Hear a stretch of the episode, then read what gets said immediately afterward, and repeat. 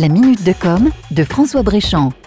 Malgré la crise sanitaire que nous traversons et ses impacts sur de nombreux secteurs de notre économie, les géants de l'Internet sont restés inébranlables. Mieux encore, ils sortent comme les grands gagnants de la crise et s'affichent en croissance sur le premier semestre. Pour s'en convaincre, il suffit d'observer les cours de bourse d'Apple, Google, Amazon, Facebook, Microsoft et consorts. Ils n'ont cessé de progresser depuis deux mois. Une liste qui s'est d'ailleurs allongée avec entre autres le succès de l'offre de streaming Netflix et la start-up de vidéoconférence Zoom. Il y a plusieurs facteurs qui favorisent ces acteurs du digital. Le premier, c'est que leur modèle économique est basé sur une grande diversification des services. Pour Google ou Facebook, par exemple, les revenus provenant des investissements publicitaires ont été fortement réduits au plus fort de la crise. Mais en même temps, la commercialisation des contenus culturels et les activités de messagerie et de cloud, elles, ont été en forte progression. Les nouveaux usages digitaux dus au confinement et aux contraintes de distanciation sociale y sont pour quelque chose. L'autre facteur qui fait leur succès, c'est la base d'utilisateurs qui leur donne une taille et une puissance financière désormais équivalente à celle de